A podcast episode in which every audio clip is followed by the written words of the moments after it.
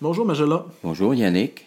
Aujourd'hui, on voulait aborder euh, la suite euh, des stades de l'existence avec euh, les stades de puberté et d'adolescence, si le temps nous le permet. OK.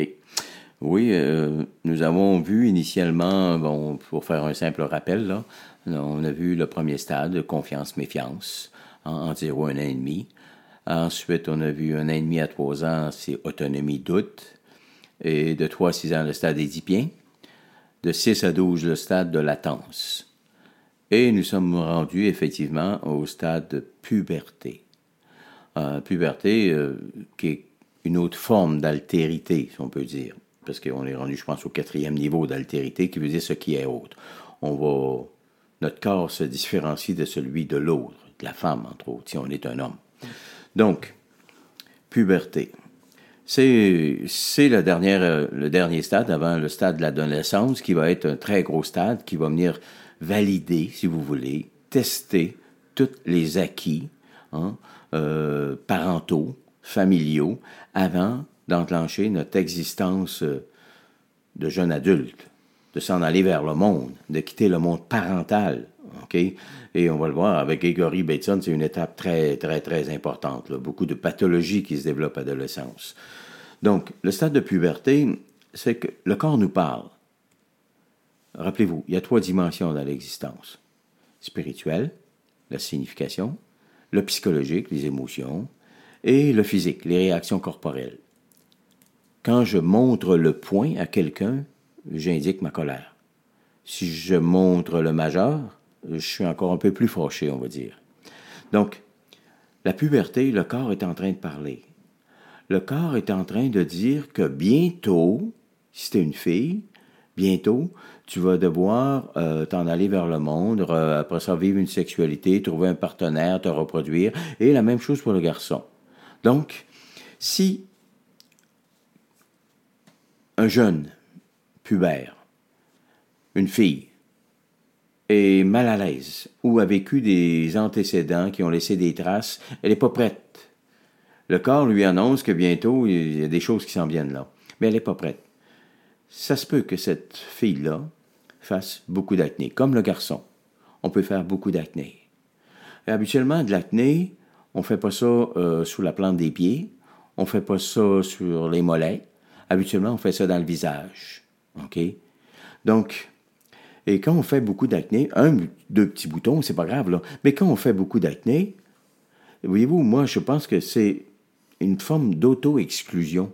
Quand on a des boutons, quand on, s'auto-exclut, on se trouve moins, moins attirant. Par peur de perdre la face, on se retire. Euh, Exactement.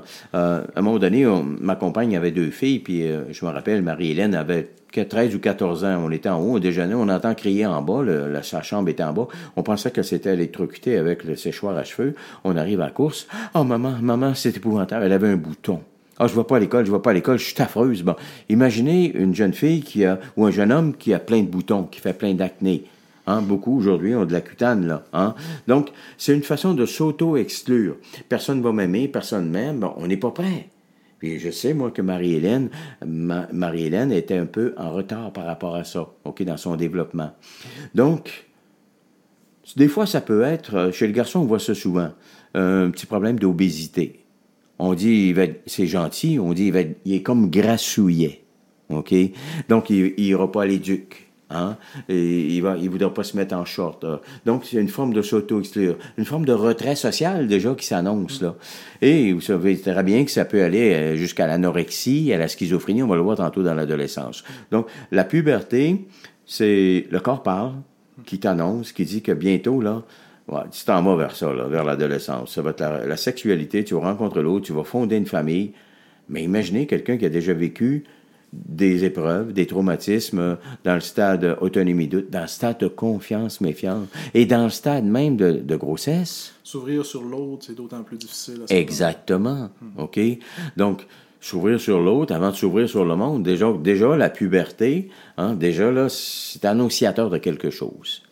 Donc, pour moi, la puberté, euh, euh, c'est ce que j'ai vu en thérapie depuis 22 ans aussi, euh, des gens qui ont eu des problèmes de puberté. Quand les menstruations, c'est... Récemment, je travaillais avec une jeune fille, là. Bon, la question portait sur les, premières règles. On abordait la sexualité. Je commence, la sexualité, dans mon, quand je fais l'analyse de vie, apparaît en dernier. Je commence pas mes premières entrevues avec ça, ça va de soi, là. Et les premières questions dans le bloc sexualité commencent par les règles. Bon, à quel âge avez eu vos premières règles? 14 euh, ans. Comment ça s'est passé? Est-ce que c'était tragique? Tragique. L'enfer. Cette femme-là aurait jamais voulu, elle aurait toujours voulu être un homme. C'est une écœuranterie. Burke. C'est ça qu'elle me dit. Elle, elle avait 40 quelques années quand je l'ai vue, il y a deux ans, et euh, pas d'enfant, jamais eu d'enfant, elle n'aura pas d'enfant, OK? Et c'était, c'est fascinant quand on connaît toute l'histoire de vie. Donc, au même titre, avec des garçons aussi, des filles. Puberté, donc, annonciatrice hein, comme étape de ce que va être, de ce qui s'en vient. C'est quoi je vais faire avec mon corps? Ce corps avec qui, avec lequel je vais pouvoir me reproduire, fonder une famille, un acte social par excellence. Donc, mais si la socialité, sociabilité de l'enfance avec le parent, la famille, le grand-père, si c'était une, euh, une, période traumatisante, ben écoutez, là, c'est sûr que ça, ça annonce mal. Donc, euh, en thérapie, euh, tu as, reçu des gens qui avaient des problèmes d'acné, d'anorexie. Euh, je voulais peut-être aller d'une façon plus actuelle. Je sais que de plus en plus, il y a des jeunes, même de l'âge de puberté, qui consultent pour des, des, des, épisodes psychotiques ou des, gros troubles anxieux qu'on voyait peut-être moins à une certaine époque. Peux-tu nous en dire plus là-dessus? Oui, ben je sais que j'ai entendu l'autre jour des statistiques un, peu alarmantes. Le taux d'obésité, je pense chez les gens les jeunes autour de ça, ça s'approchait de 80 là, OK, euh, de 12 ans, là. Ben écoutez, c'est incroyable, là, OK? C'est sûr que ces gens-là, déjà, ont déjà vu beaucoup de choses sur Internet avec la sexualité. Hein, on monte des performances des fois là, bon, euh, et c'est presque c'est épeurant, c'est écœurant aussi. Donc, euh, ils sont pas prêts pour ça.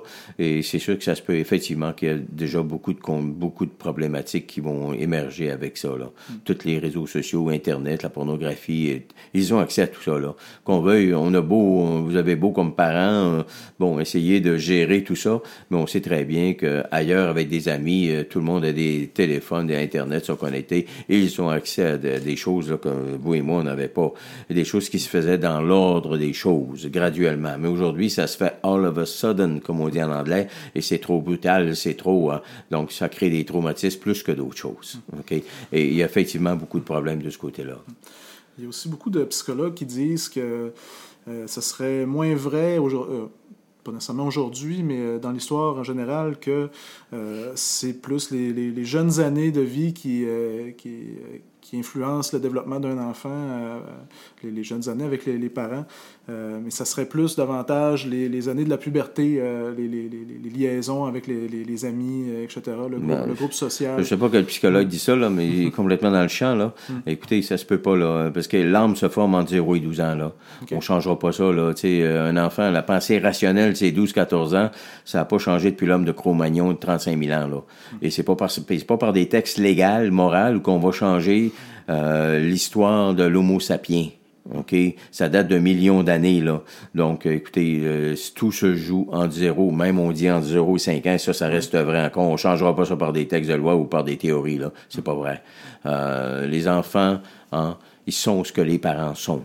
C'est peut-être un exemple de théorie euh, issue de, de, recherche quantitative. Euh. Oui, probablement. Puis euh, bon, c'est sûr que ça fait ça fait ça crée ça crée un remous puis ça fait vendre ça fait vendre des livres, ça fait jaser, mais non, moi je j'ai aucune je dis qu'il n'y a aucune rigueur là-dedans. Là.